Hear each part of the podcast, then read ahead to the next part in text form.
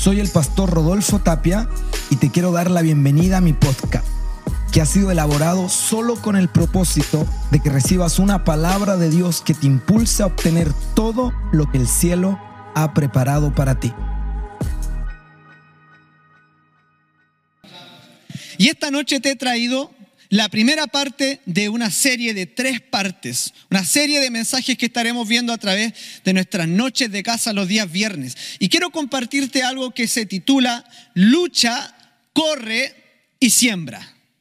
Lucha, corre y siembra. Estas van a ser las tres palabras que tú tienes que guardar en tu corazón para este tiempo. Lucha, corre y siembra. Y hoy día vamos a comenzar con la primera parte de nuestra serie. ¿Sabes por qué yo empecé a ver, eh, a pensar en esta serie? Porque hay una pregunta que me ha venido a la mente durante este tiempo. Y la pregunta es la siguiente. ¿Cómo se define el Evangelio? O en otras palabras, ¿qué es vivir el Evangelio? Mucha gente define el Evangelio de distintas maneras.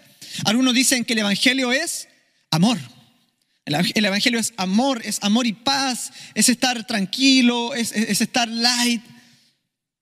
Algunos piensan que el Evangelio, no sé, el Evangelio es solamente seguir estructuras, normas, solamente seguir un rito. Y yo me preguntaba, ¿qué es vivir el Evangelio?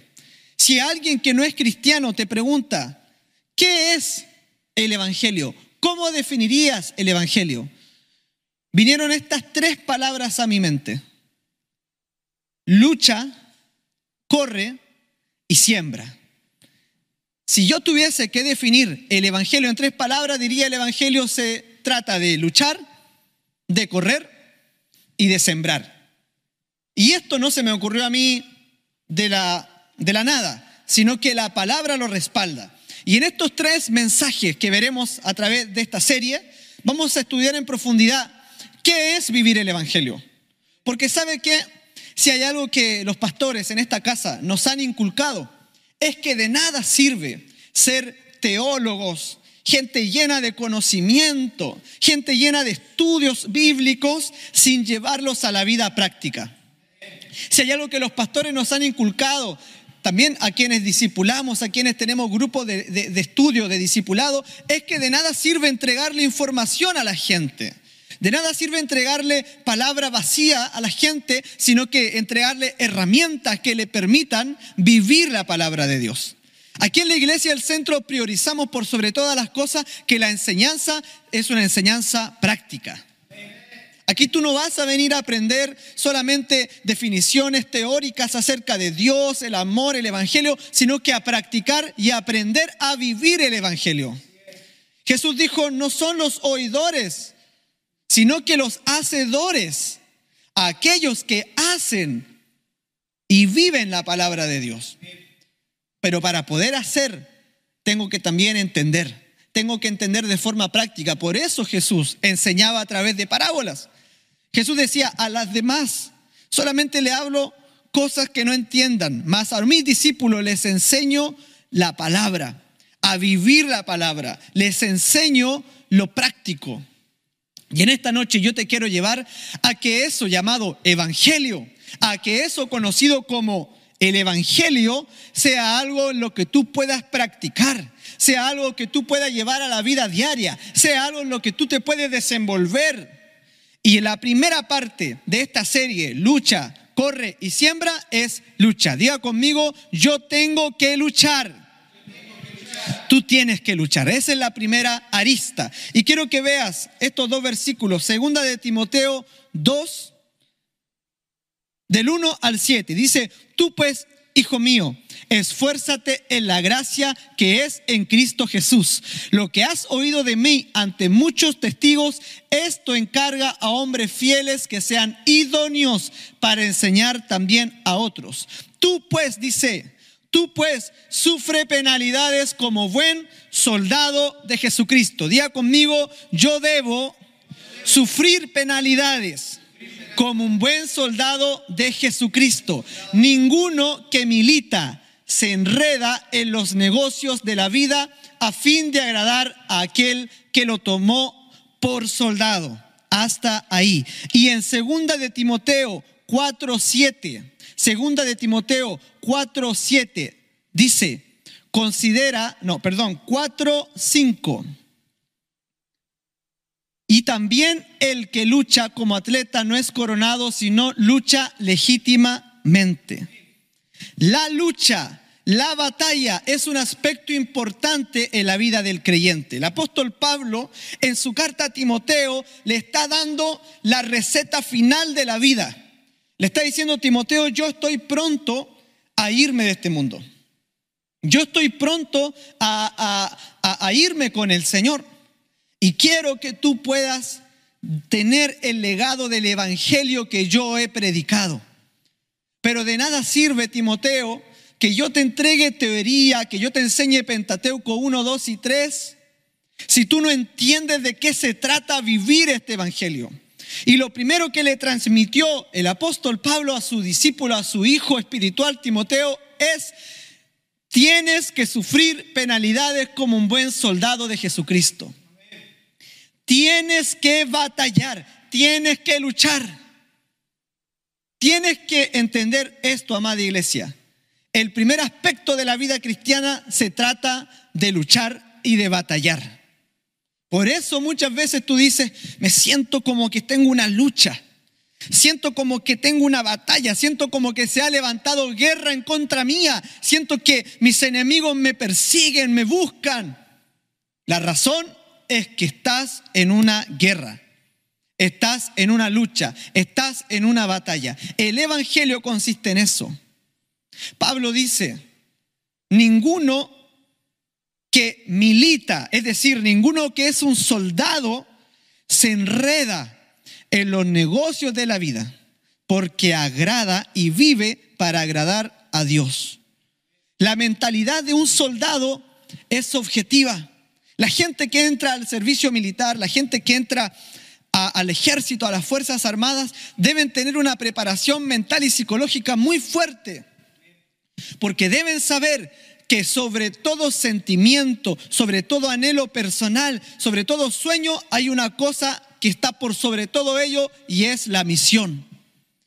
Para todo soldado bien formado entiende que hay una misión que cumplir que está por sobre cualquier otra prioridad.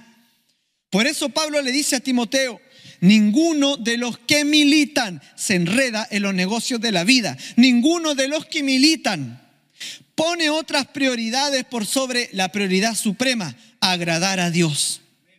Y esa es tu batalla. Tu batalla es agradar a Dios. Tu batalla es agradar a Dios. Tu batalla no es agradarte a ti mismo. Tú no luchas por ti mismo, no luchas por tus sueños. Tu lucha no es por tu familia, por sacar adelante a tu familia. Tu batalla, tu lucha como cristiano es agradar a Dios. Es que tu vida sea agradable a Dios. No sé cuánto me están siguiendo. Y en esta noche quiero decirte este primer punto, porque quiero desglosarte este principio de la lucha en cinco puntos. Y lo primero que quiero que entiendas es que debes estar consciente que estás en una batalla. Ese es el primer punto. Debemos estar conscientes que tenemos una batalla. Y quiero que veas Efesios 6 del 10 al 20. Efesios 6 del, 6 del 10 al 20 dice, por lo demás, hermanos míos, fortaleceos en el Señor y en el poder de su fuerza, vestíos de toda la armadura de Dios para que podáis estar firmes contra las hechanzas del diablo, porque no tenemos lucha contra sangre y carne, sino contra principados, contra potestades, contra gobernadores de las tinieblas de este siglo, contra huestes espirituales de maldad en las regiones celestes. Hasta ahí. Porque no tenemos lucha contra carne y sangre ¿Sabe qué es lo que va a hacer el diablo?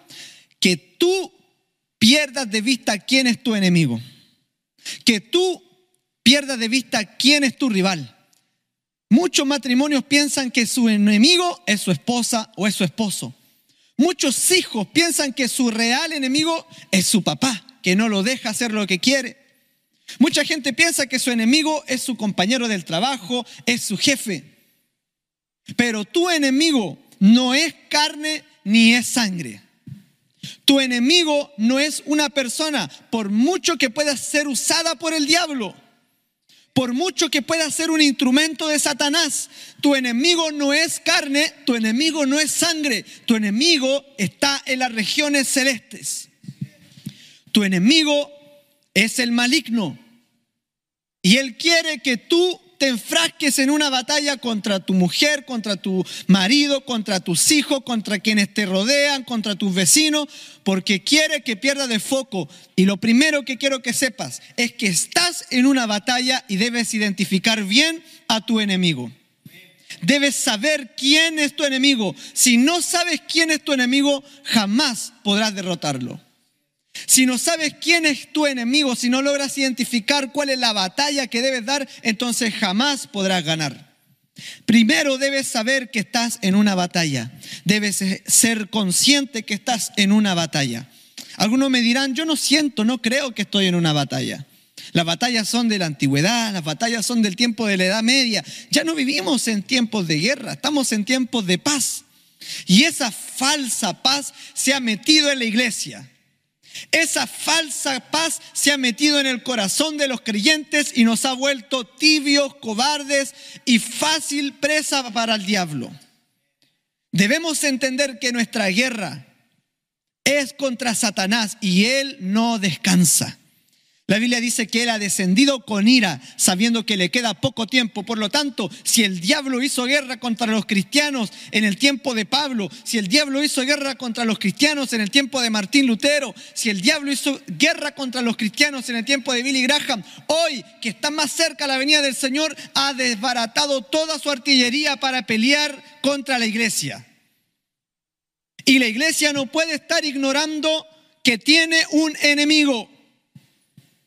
Hoy la iglesia pelea más contra el presidente, pelea más contra, contra los, los, diputados, los políticos que contra Satanás. Peleamos más contra nuestros colegas, nuestros vecinos, nuestros amigos que contra el mismo diablo. Y el diablo está entretenido viendo cómo peleamos contra otros. Me acuerdo cuando iba en la escuela y un día se dio de estas mochas, estas peleas a la antigua. ¿Se acuerdan las peleas a la antigua? A la salida del colegio, ¿cierto? Te espero a la salida del colegio. Y me acuerdo que yo fui y había una pelea de dos personas y mientras se agarraban a combos toda la gente celebrando, mirando la pelea, viendo y disfrutando ese espectáculo.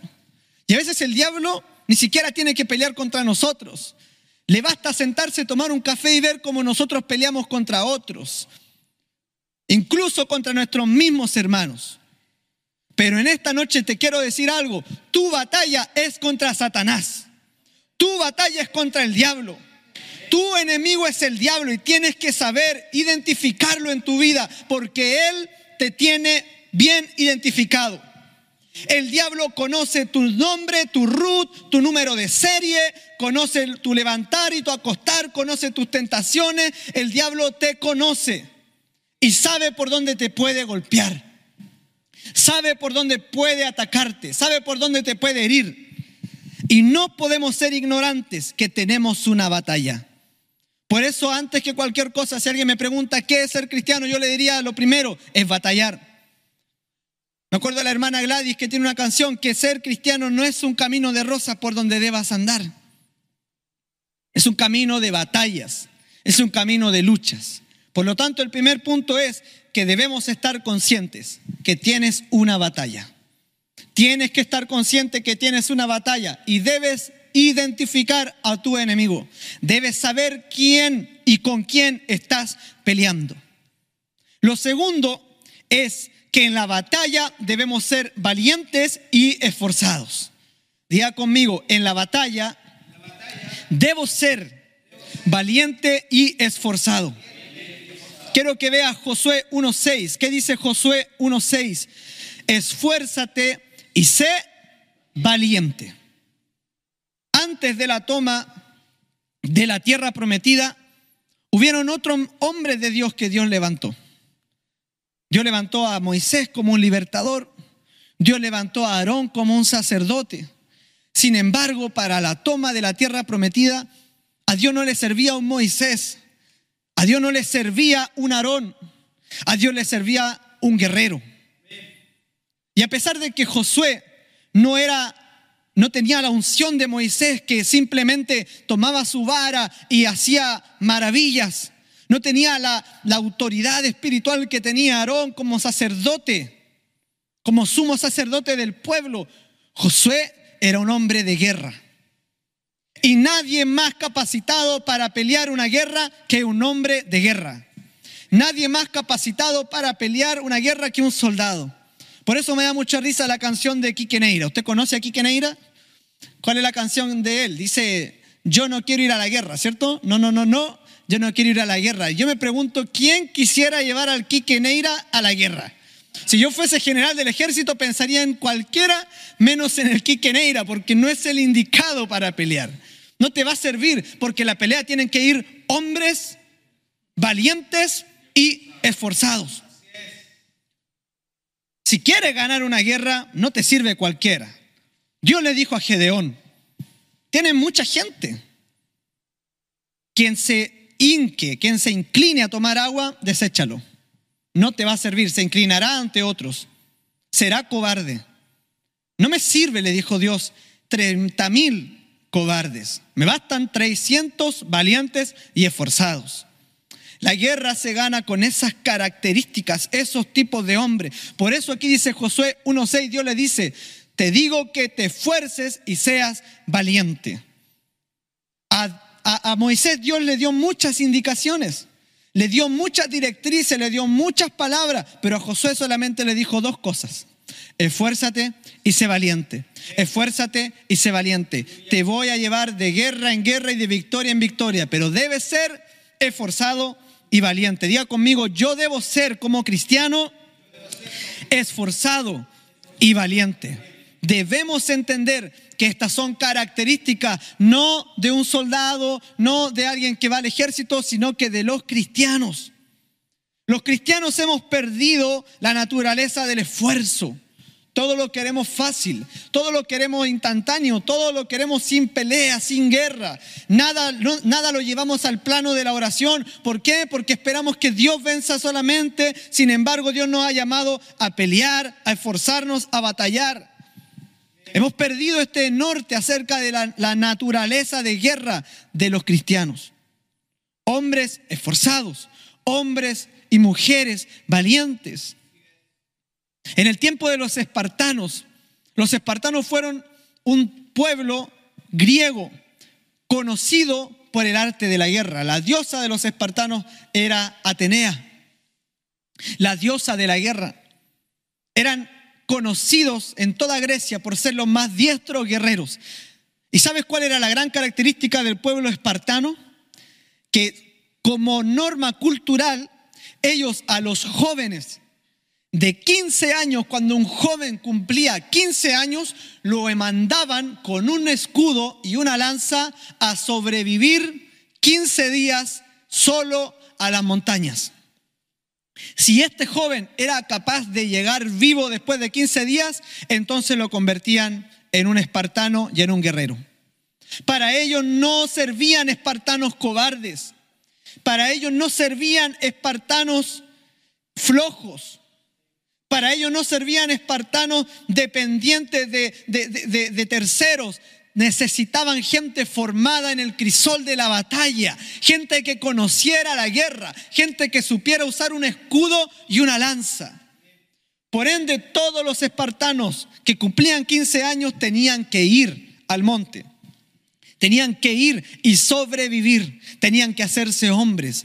Hacerte hombre para el pueblo espartano no era que te creciera eh, pelo, eh, púbico, no era que te cambiara la voz. Para hacerte hombre en el pueblo, en el pueblo espartano no era que simplemente ahora te cortabas el pelo de una forma. Hacerte hombre era ser hombre valiente y ser hombre esforzado. Y esta no es una prédica machista enfocada en los hombres, sino que también en aquellas mujeres que Dios ha llamado a pelear, a batallar, a ser mujeres de guerra.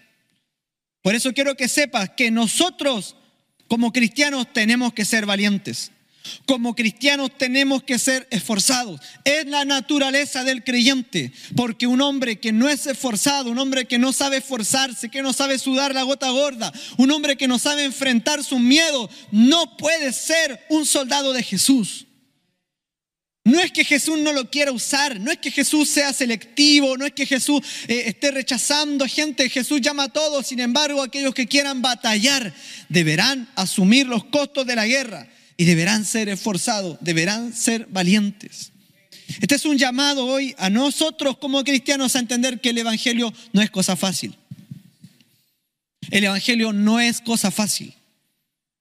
Y no podemos asumir que estamos en tiempos de paz. Lo tercero que quiero que anotes, y si alguien me está siguiendo, quiero que pueda anotar estos principios. El tercer principio también es que en la batalla debemos levantar al compañero. Este principio es inviolable. En la batalla debemos levantar al compañero. ¿Qué es lo que dice Gálatas 6, del 1 al 2? Gálatas 6, del 1 al 2. Dice, hermanos, si alguno fuere sorprendido en alguna falta, vosotros que sois espirituales, restauradle con espíritu de mansedumbre, considerándote a ti mismo. Qué lamentable es esta frase que he escuchado muchas veces en, nuestras iglesias, diciendo que los únicos soldados que dejan caído a su compañero es la iglesia. Qué terrible es saber que en medio del campo de batalla, si caes, no solamente no te levantarán, sino que también te aprovecharán de pisotear, te aprovecharán de matar si estás medio muerto. Por eso debes elegir bien a tus aliados.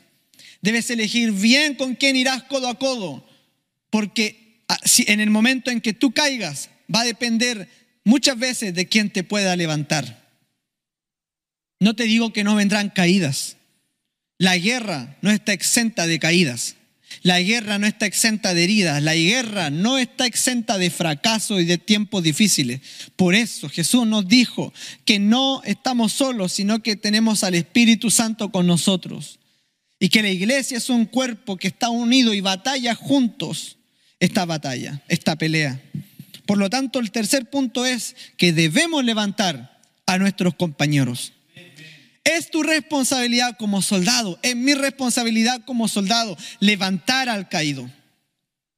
Por eso Gálatas dice, si alguno es sorprendido en alguna falta, ustedes que son espirituales, apedríenlo.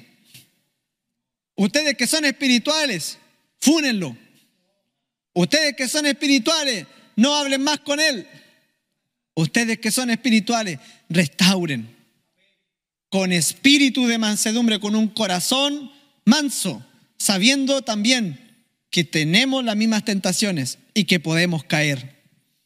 Ese amigo, y quiero que tengas este tip para tu vida, ese amigo que tú estás levantando probablemente sea aquel que te levante a ti cuando te caigas.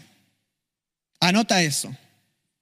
Ese amigo que hoy tú estás levantando de su caída, de su falta, de su error, de su fracaso, probablemente sea el único que esté contigo cuando a ti te toque caer. Amén. Por eso quiero que entiendas esto. Es importante levantar al caído, levantar al que cae, no apedrearlo, no hundirlo más porque ese es un hombre de guerra. Solo los hombres de guerra caen en batalla. Los que no son hombres de guerra, los que no son hombres de guerra ni siquiera van a la batalla. Ni siquiera se asoman por el campo, mas aquellos que batallan son aquellos que caen muchas veces. Y en ese campo tú tienes que levantarlo. La Jesús dijo, aquel que poco se le perdona, poco ama. Aquel que mucho se le perdona, mucho ama. Por eso Jesús sabía que Pedro era un aliado poderoso para el campo de batalla, porque Pedro no solamente se equivocó una, dos, se equivocó cien mil veces. Y las cien mil veces Jesús lo restauró. Por eso Jesús le dice, ¿me ama realmente? Sí te amo. ¿Me ama realmente? Sí te amo. Entonces, apacienta mis ovejas. Aquel que se le perdona, aquel que se le levanta, aquel que se le restaura, mucho ama, mucho se compromete. Por ende, quien tengas al lado Cuando lo veas caído, levántalo. Probablemente Él será un aliado fiel a tu lado en tiempos de guerra. Cuida a tus amigos, cuida a tus compañeros de batalla. La batalla no es con ellos, la batalla es contra Satanás, el diablo. Cuarto punto, en la batalla debemos conocer a nuestro enemigo. En la batalla debemos conocer a nuestro enemigo. ¿Qué es lo que dice Segunda de Corintios 2.11? Segunda de Corintios 2.11. Para que Satanás no gane ventaja alguna sobre nosotros, pues no ignoramos sus maquinaciones. En la batalla debemos, ¿qué cosa? Conocer a nuestro enemigo. ¿Sabes que una de las cosas que ha revolucionado el mundo del fútbol es el análisis táctico de los rivales? Antes los entrenadores más antiguos decían, vamos a jugar 4-4-2 nomás, total, como salga. Vamos a jugar, yo juego así de esta forma simplemente. Sin embargo, los buenos entrenadores no solamente se fijan en las virtudes de sus jugadores, no solamente conocen la fortaleza de su equipo, sino que también detectan las debilidades del rival y las fortalezas del rival, porque saben que aquella fortaleza del rival es por donde ellos pueden ser dañados. Y me acuerdo en una escena de una película que me gusta mucho, que es Rocky. Bueno, Rocky 1, 3, 4, 5, 10, hay miles de Rocky. Pero en una de las Rocky, el entrenador le dice, para que puedas ganar esta pelea que habías perdido, porque en una oportunidad Rocky peleó contra este hombre que era muy grande, que tenía una diferencia física muy grande con Rocky. Le dice, para que tú puedas ganar esta batalla que perdiste anteriormente, vas a tener que hacer lo contrario a lo que hiciste antes. Si él es muy grande, y esto es un principio del boxeo, si el rival es muy grande y tiene mucha diferencia física contigo, tú no puedes pelear a larga distancia, porque sus brazos son tan largos que te va a golpear y te va a machacar. Lo que tú tienes que hacer cuando, y si alguno aquí algún día se tranza, ojalá nadie se trance, pero bueno, si le sirve, si algún día tú te pillas con un pescado un poco más grande, y mire que yo me he pillado con algunos pescados, si tú te pillas con un pescado más o menos grande, lo que tienes que hacer con ese hombre, en vez de, de, pelear a distancia, es pelear lo más cerca posible de su cuerpo, para que él no tenga la capacidad de estirar el brazo o de golpearte a distancia, sino que más bien su, no pueda usar su envergadura física contra ti. Y eso es lo que hizo Rocky contra este Iván Drago, ¿cierto? El ruso. Y terminó ganando Rocky. Obviamente tenía un costo. Si es más grande, hay que estar preparado para aguantar los combos de cerca. Sin embargo, conoce por dónde lo puede atacar el rival, conoce la fortaleza del rival y previene. Hay mucha gente que ignora las maquinaciones del diablo. Una cosa es tenerle miedo al diablo. Una cosa es estar espirituado todo el día y pensar que el diablo te va a poner a alguien que, te va a matar y que el diablo te va a asesinar y que el diablo va a hacer esto, va a hacer esto otro. Eso es una cosa. Vivir en el temor de, que, de que el diablo prácticamente tiene todo el poder. Eso es una cosa. Pero otra es ignorar completamente que tenemos a nuestro enemigo Satanás y que es el enemigo de nuestras almas, dice la Biblia. Y es necio, es tonto ignorar que el diablo tiene armas que puede usar en tu contra. Es tonto menospreciar las fortalezas del enemigo. Es tonto, es necio para cualquiera que, que, es un soldado no entender las fortalezas del enemigo, no conocer dónde el enemigo es fuerte. Por eso los mapuches nunca fueron vencidos en la guerra de Arauco. Habían miles de otros eh, pueblos indígenas mucho más capacitados que los mapuches para la guerra. Los incas, los olmecas, los aztecas, los mayas, todo Iberoamérica, eh, con un desarrollo tecnológico y de guerra mucho más grande que el pueblo mapuche. Sin embargo, algo que tenía el pueblo mapuche es que entendía que sus enemigos eran más fuertes que ellos y no podían pelear en la misma plataforma.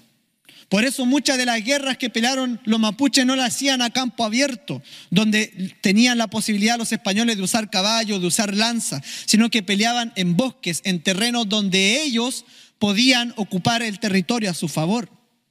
Debes entender, amado, ¿por qué te hablo de guerra? Porque debes entender que el diablo tiene armas que puede usar en tu contra. El diablo conoce tus puntos débiles y sabe por dónde puede golpearte, atacarte, tentarte. Y no debes ignorar las maquinaciones del diablo. No debes ignorar que el diablo conoce tu debilidad y va a usar todo lo que esté a su mano para hacerte caer. Si por ejemplo tú tienes una casa y tienes un perro chico y tú sacas y, no quieres que este perro eh, moleste durante la noche y lo sacas y tienes tú una puerta y lo sacas por esa puerta.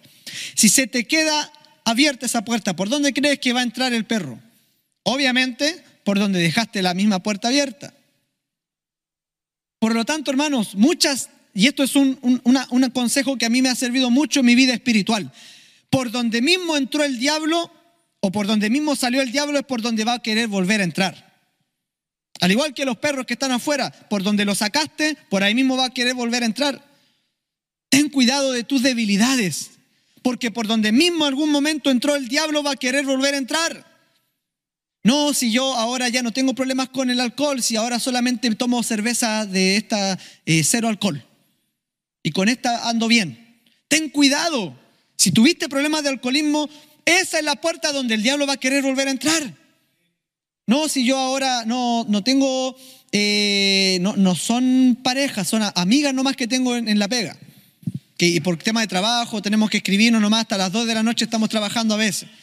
Hermano, donde está tu tentación, donde está tu debilidad, es por donde el diablo va a querer entrar. Por lo tanto, yo te aconsejo, ten consideración de las maquinaciones del diablo. Ten identificado por donde el diablo va a querer golpearte porque es por ahí donde puedes caer. Amén. Y quiero que puedas ver conmigo este último punto. En la batalla debemos pelear hasta la muerte. Diga conmigo, en la batalla debemos pelear hasta la muerte. Te dije que vamos a ver durante estos tres viernes de qué se trata vivir el Evangelio. Y este primer viernes he querido exponer acerca de lo que es luchar, acerca de lo que es batallar. Y hemos dicho que debemos entender que tenemos una guerra, que tenemos una batalla. Si tú eres cristiano, créeme, estás en la lista de los demonios. Si tú eres cristiano, si tú conoces al Señor, si tú te entregaste tu vida a Cristo, créeme, en la lista del infierno ya aparece tu nombre. Entraste al campo de batalla, entraste al campo de guerra. Segundo, en la batalla debes ser valiente y debes ser esforzado. La batalla no es un lugar para aquellos que se acobardan y aquellos que no están dispuestos a esforzarse. Tercero, la batalla, en la batalla debes levantar al compañero. En la batalla no se pelea sola, las guerras no se pelean solas, las tentaciones no se enfrentan solas. Por eso nosotros exhortamos a los hermanos, no a que simplemente tengan que decir por, por, morbo lo que les cuesta, por, por una, eh, una morbosidad querer saber cuáles son las tentaciones, sino que nosotros queremos ayudar y queremos ayudarnos entre nosotros porque sabemos que la batalla no se puede pelear sola. Necesitamos del compañero. Una mano lava a la otra. Si yo me caigo, tú me levantas. Si tú te caes, yo te levanto. Esta batalla la peleamos juntos. Por eso eh, esa película tan linda de Hasta el último hombre, donde sale la historia de Desmond II, como este norteamericano fue condecorado con la medalla de honor sin haber portado una arma. Sin embargo, salvó a más de 70 soldados en el campo. Su virtud no era matar a otros, sino que salvarle la vida a aquellos que caían. Cuarto punto, la batalla debemos, en la batalla debemos conocer al enemigo, debemos conocer su forma de actuar, su estrategia, debemos conocer dónde él va a golpearte. Y cuando hablo de batalla espiritual, hermanos, quiero ser bien concreto en esto. Cuando hablo de batalla espiritual, no hablo de que se te aparezcan los, em, espíritus ahí como nube y que, que venga una sombra, que te toque la puerta, que te tire las patas en la noche. No me refiero a ese tipo de batalla espiritual, que sí pueden ocurrir, claro que sí. A lo que me refiero es a lo más básico, la batalla contra tu pecado. La batalla contra nuestra naturaleza pecaminosa, la batalla contra lo que no quiere agradar a Dios. Dijimos que el principio de la vida del creyente es agradar a Dios. Y para agradar a Dios vas a tener que luchar contra ti mismo, contra los que te rodean, contra la corriente de este mundo, contra el diablo, contra la muerte, contra todo lo que se levante, para agradarle.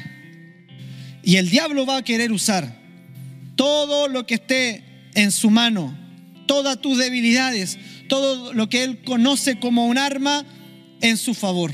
Debes cuidarte, debemos cuidarnos. Y por último, en la batalla debemos pelear hasta la muerte. En la batalla debemos pelear hasta la muerte. La batalla no se acaba hasta que mueres o muere el enemigo. En esta batalla no hay treguas. En esta batalla no hay tiempos muertos. En esta batalla no hay periodos de paz. Esta batalla demandará que podamos pelear hasta la muerte. ¿Qué es lo que dice Apocalipsis 12:11? Y ellos, dice, le han vencido por medio de la sangre del cordero y de la palabra del testimonio de ellos y menospreciaron sus vidas hasta la muerte. Apocalipsis hablando acerca de los cristianos de este tiempo, de los cristianos del último tiempo, aquellos que menosprecian su vida, dice Jesús, por ganarme a mí. Aquellos que menosprecian su vida la hallarán. Aquellos que están dispuestos a morir por mí tendrán la vida eterna. Y es fácil desde una plataforma quizás donde no conocemos lo que es morir por el Evangelio. Pero Dios nos invita todos los días a morir, a morir a nuestro pecado, a morir a nuestras expectativas egoístas, a morir a nosotros mismos para poder agradar a Dios. Debemos pelear la batalla hasta morir. Y si hay algo que le da real, realce a nuestra historia heroica de Chile, no es que hayamos ganado la batalla, no es que hayamos precisamente ganado el combate naval de Iquique, sino que nuestros hombres, nuestros soldados representados por Arturo Prat, estuvieron dispuestos incluso a morir si era necesario antes que rendirse. Y eso es el simbolismo de guerra más preciado que tiene nuestro país. No es la victoria en sí, sino que es la capacidad de incluso morir y no rendirse. Por eso, esta noche yo le hablo a aquellos que están en batalla. Esta noche yo me dirijo a aquellos que están en una guerra, en una guerra espiritual en un combate contra sí, contra sí mismo, en un combate contra sus tentaciones, en un combate contra sus pasiones, en una lucha contra sus adicciones, contra sus debilidades. Esta noche yo le vengo a hablar a aquellos que son soldados de Jesús, siervos del Altísimo, personas que le han rendido su vida a Cristo, mas están en batalla. Le vengo a hablar de parte del Señor que es necesario rendir nuestra vida al Señor y soportar la batalla hasta la muerte. El Señor ha preparado la corona de vida para aquellos que batallan, para aquellos que pelean. Y esta noche yo te invito a que tú no declines, no decaigas, sino que puedas batallar en oración. La palabra de Dios dice en Efesios 10, lo habíamos leído, Efesios 6, perdón que debemos armarnos de la coraza. Debemos armarnos de toda la armadura de Dios, estar preparados para la batalla. Debemos tomar la espada, tomar el escudo, tomar el yelmo, tomar la coraza, el cinto, porque estamos en guerra. Y debemos orar. Nuestras armas, dice la Biblia, nuestras armas no son carnales. No peleamos en la carne Nuestras armas son espirituales, son poderosas en Dios para derribar fortalezas del enemigo. Nuestras armas están en la oración. Nuestra arma está en su palabra, en el perdón, en el amor. Nuestra arma está en ser como Jesús. Hoy, si tienes una guerra espiritual, batállala en oración. Hoy si estás siendo tentado, hoy si estás luchando con el pecado, hoy si te sientes abrumado, sigue estos simples consejos. Entiende que estás en una batalla. Entiende que estás en una guerra. Entiende que debes ser valiente y esforzarte para luchar. Entiende que debes confiar en otros, que debes dejar que otros te levanten, te ayuden. Entiende que debes cuidarte de las maquinaciones y las estrategias del diablo y entiende que es necesario luchar hasta el final. Mucha gente deja de santificarse o de vivir una vida para el Señor porque se cansan de pelear. Me ha tocado hablar con gente que me dice, no es para mí ser cristiano. Estoy cansado de pelear contra este, esta batalla, estoy cansado de luchar contra este pecado, estoy cansado de tener que siempre lidiar contra esta falla, este carácter. Algunos piensan que la vida cristiana es solamente que venga el Espíritu Santo con, un, con una varita y te toque y todo sea color de rosa, y no es así. El Espíritu Santo no viene para hacernos, para eximirnos de la guerra, sino que el Espíritu Santo viene a capacitarnos para la guerra a empoderarnos para la guerra. Dice la Biblia que el Espíritu de Dios venía sobre Sansón y la fuerza del Altísimo lo poseía. Yo quiero que esta noche el Espíritu Santo venga sobre ti y te empodere y te dé fuerza. Y si antes era un cobarde, un flojo, si antes era, era una persona que no batallaba, que ahora el Espíritu te dé la fuerza del cielo para pelear, para batallar, para soportar para levantarte. Y si siete veces cae, siete veces y setenta veces siete, el Señor te levantará. Es su palabra que aquellos que pelean, el Señor los guarda y pelea por ellos. No estás solo en esta batalla, amado, amada, no te sientas solo en esta batalla. Dice su palabra que así como tú sufres aflicciones, estas mismas aflicciones las sufren todos los creyentes. No estás solo en tu guerra. Amado, amada, eres parte de un ejército y pronto viene el capitán de capitanes, pronto viene el comandante en jefe de nuestro ejército a llevarnos en victoria. Pronto viene el amado y su corona trae ganancia para su pueblo. Pronto viene el Señor y ya no viene como cordero, sino que viene como el león. Pronto viene el ángel con su espada. Pronto viene el guerrero, Jesucristo. Él pelea por ti. Anímate, toma valor. No descaigas, no reniegues de la batalla. Ármate de valor. Ora, pide al Espíritu Santo que te ayude el Espíritu Santo le dará fuerza a aquellos que no tienen ninguna. El Espíritu Santo te dará, dice una palabra, Él adiestra mis manos para la batalla. Él adiestra tus manos. ¿Qué significa? Que Él te enseña a pelear.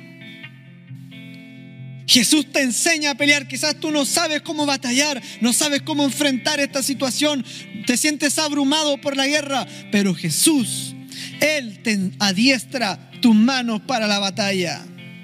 Él pone en tus manos el arco de bronce, Él pone en tus manos la lanza, Él pone en tus manos el escudo. Él no te deja, Él adiestra tus manos. Gracias por ser parte de esta comunidad. Si este mensaje bendijo tu vida, te invitamos a compartirlo con tus amigos y síguenos por este canal. Para más información, recuerde ingresar al www.centroenlinea.org. Gracias nuevamente por ser parte del podcast de Rodolfo Tapia.